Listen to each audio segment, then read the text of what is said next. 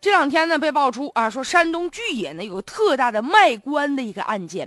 时任呢巨野县的党委书记刘真坚的这个人，主政呢五年期间，总共收受了四十二名当地官员财物一百一十四次，总共收了七百三十九万余元。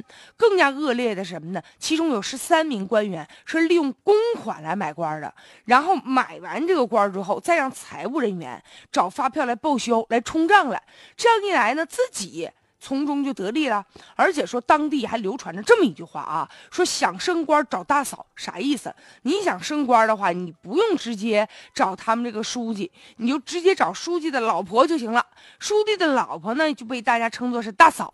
这个大嫂可不一般，她在当地的公安局呢是一名呢副局长。所以说呢，想升官你就直接就找大嫂就行了。所以很多人呢就围在大嫂身边呢，对她是毕恭毕敬啊，而且把这个钱儿就给她送去了。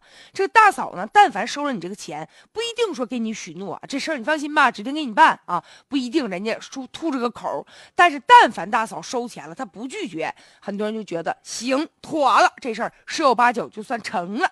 而且呢，这晚上的时候，是不是大嫂回家再商量商量，再吹吹枕边风，可能很多事儿啊就顺理成章就办完了。所以说，面对这样的现象哈，其实你说这就是一个个案，很多有一些被发现存在问题的一些官员身边，不一定非得是自己的亲媳妇儿吧，可能有一些他的情妇、他的情人，也同样充当着这个大嫂的这个角色啊。反正就是身边的女人，你这边呢前台有一个。啊，我不负责收钱，我不管。但是呢，啥事儿我能给你办。但我身边的女人负责帮我收收好处。万一有一天真出事儿了，是不是啊？我就可以推脱呀。我不行啊，我不知道啊，都是他办的，是吧？所有的坏事都是他。最后呢，其实这俩人就结成了一个啥呢？买官卖官的一个什么呢？夫妻店了啊。所以去年也曾经查处过一个案件，当初说说这个县城里面啊，说有一家四兄弟。说人家怎么就那么厉害呢？人家基因好，还说人家能干，全家呀，这四个兄弟姐妹呀，全都是正科级的干部，都是单位的管事儿的啊。后来呀，才被发现，说啥呢？这四兄弟啊，都是通过这个不正当手段，最后呢升官了。人家就是通过这种方式得到好处了，得到甜头了。